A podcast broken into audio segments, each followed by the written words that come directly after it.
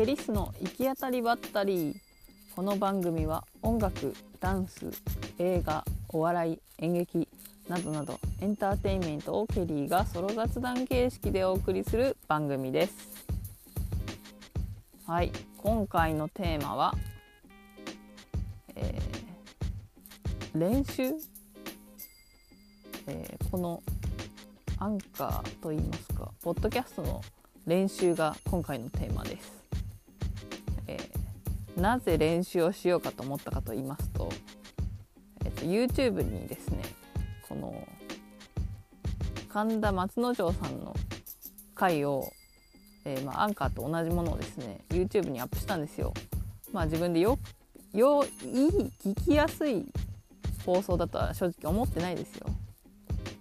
けどねそれがね YouTube だと大して宣伝してないんですが結構な再生回数と結構なグッドボタンの反対側バッドボタンっていうのかな？が押されてまして、えーすこぶる評判が悪い。まあね私があのー読み間違いとかあんまり調べてないからっていうのもあったし、えーあとはですね、まあ、その業界特有のルールがあるみたいで、まあ、それに反していたと言いますか、まあ、知らなかったからっていうのもようなコメントもいいておりました。はい、というわけでなんかあの特にその講談の話だったので多分ねお話好きな方もしくはこういう話し家さん話し家の話をよく聞いていらっしゃる方がもしかしたら聞いていたのかもしれないですね。まあそうじゃなくてもよくはないんですけどえーとまあ、それがありまして、えー内容がしっかりしていないのであれば内容がしっかりしているものをとりあえず読む練習ということでえっとまあ Google で検索してみました。えっとまあ結構検索して1ページ目に出てきたものをまあ適当に好きな好きなものというか、まあ、読みやすそうなもの面白そうな内容だったりをピックアップして、えーナレーション形式で読んでおります。セリフっぽいのもあります。はい。何本か撮ったのでお好きなものをぜひ聞いてみていただければと思います。では聞いてください。どうぞ。子供の頃苦手で残していたのにいつの間にか食べれるようになっていた。そんな野菜の一つ人参。和食洋食中華料理。何にでも合う食材です。原産地は中東のアフガニスタン。そこから西洋に伝わった西洋系。アジア方面に伝わった東洋系と大きく2種類に分かれます。私たちが普段よく目にするオレンジ色の人参は西洋系の五寸人参。おせち料理や和食に使用される赤い、えー濃い赤い色の人参は東洋系の金時人参。品種改良されて紫色の人参もあります。季節を問わず一年中安定して流通している野菜ですが旬の野菜旬の季節は秋から冬にかけてこの時期の人参には甘み栄養成分がたっぷりと含まれています。我々の生活における必需必需品の一つ洗剤。洗濯も食器洗いもこれがなくては始まらない。ではなぜ洗剤は汚れを落としてくれるのだろうか。その主な成分は界面活性剤。この界面活性剤は2つの側面を持っている。水になじむ浸水性そして油になじむ浸油性。この2つの性質が混じり合わない水と油を混ぜ合わせ食器や衣類の汚れを洗浄してくれるのだ。凛々しい白馬。額には一本の角が生えている。そうユニコーン。ゲームや小説などファンタジーの世界に必ずと言っていいほど登場する幻想の動物ですね。しかしこのユニコーン幻想動物として生まれるきっかけとなったのは単なる書き間違い。キリスト教が世界へと伝わり旧約聖書がギリシャ語で翻訳される際に二角獣のレームという動物を一角獣と訳し間違えたことによってユニコーンという幻想の動物が誕生したのです。その後ユニコーンの伝説はヨーロッパ各地へと広まりその角は病気の特効薬や解毒剤になると信じられて一角クジラやサイの角など多くの偽物がユニコーンの角として出回ったそうです。するとその占い師は開口一番こう言った「私たった今あなたが死ぬ光景が見えたの。あなたの身に何か危険が迫っているわ」俺は何も言わず電話を切った。それから2年が過ぎた。そして今に至る。俺のどこが死んでいる。どこが危険にさらされている。要するにペテンだ。騙されているんだよこの間抜け。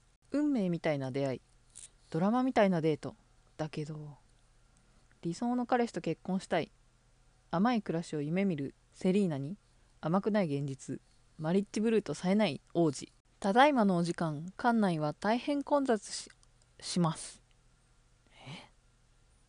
お客様にはご迷惑をおかけしおかけしますが足元の白線に沿って一列にお並びください。そうよ。私には相手の考えていることが分かってしまう。あんたが半信半疑でこの話を聞いているのも彼氏と早く結婚したいのに彼が乗り気じゃないってこともこの間の在庫処分で買ったパンツを履いていることも全部お見通し。便利だと思うでしょ？だけど人間って得して汚い部分を秘めているもの。私はそういう見たくないものまで見えてしまう。だからここにいるのよ。嫌なものを見なくても済むように。続いてはマドンナアナコンダのコーナーよ。今日のマドンナちゃんはこちら。群馬県にお住まいのホウジロニシキヘビのリリちゃん。うーん怪しげな艶がたまらないわね。みんなからのマドンナ写真のご応募お待ちしてるわよ。アメリカアイダホ州から届いた元気なじゃがいもたちを新鮮なままチップスにしました。ほんのり効かせた塩味でパクパク食べちゃう。止まらない美味しさ。光川製菓のアイダホチップス。過酷な環境下に自生する植物たちの強くしなやかに生き抜く力。ボタニカルの恵みでたっぷりの潤いがあなたの髪を包みます。360度どこから見ても美しい髪へ。ヘアケアシリーズトリステアデビュー。太陽系最大の惑星木星。またの名をジュピター。木星の衛星は現在64個発見されています。イオエウロパガニメデカリスト。ギリシャ神話ゼウスの愛人の名前が命名されている衛星もあります。ジュピターはギリシャ神話に登場するゼウスの意味でドイツのシモン・マリウスがゼウスにちなんで命名しました。はいもしもし。はあ？えー、地区で魔獣が現れたから今すぐ来い？やだだって今日非番だし。あなた一人でやって冥王星に代わってお仕置きよってブリブリやればすぐ片付くでしょ？こっちはクローバーの限定フィギュアを買うために夜中から並んでるの。苦労が全部無駄になっちゃうじゃない。もう世界なんか滅んじゃえ。キャッチに騙されてぼったくりにあったから金を貸してくれだ。お前な知らない人についていっちゃいけませんって小学校で習わなかったか？てかそんなの今時の幼稚園児でも徹底してるぞ。お前は前世から出直してこい。前世から人間やり直してこいこのクズが。たく今どこにいるんだ？迎えに行ってりゃやるわ。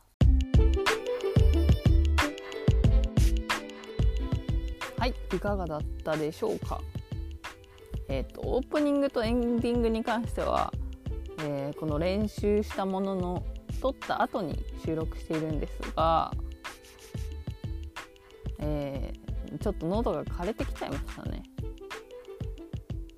でこれをやりながら思っていたのはなんか結構ナレーターさん向けだったり声優さん向けの練習用セリフだったりっていうのを使っています。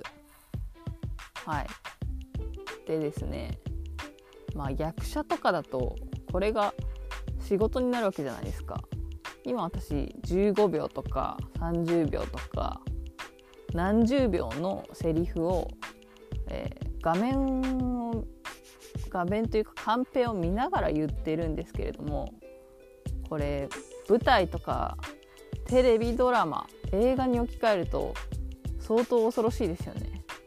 この内容を覚えていて口からアウトプットしないといけない。はい、そして舞台の舞台だと生で、えー、お客さんが対面で見ている恐ろしいですね。はい、そんなことを思いながら収録しておりました。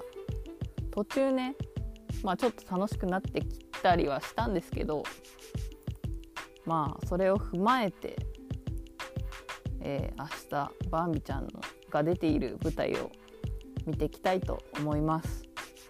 なんかこれをやったからこそちょっと楽しみ方が倍増したというか倍増までは言ってないかもしれないですけど拡張したような気はしております。というわけでまたバンビちゃんの舞台を見たらバンビちゃんのことならまともに喋れるかも。ただしね舞台の設定はあまり覚えてないかもしれないのでやっぱりあくまで感想ですかね。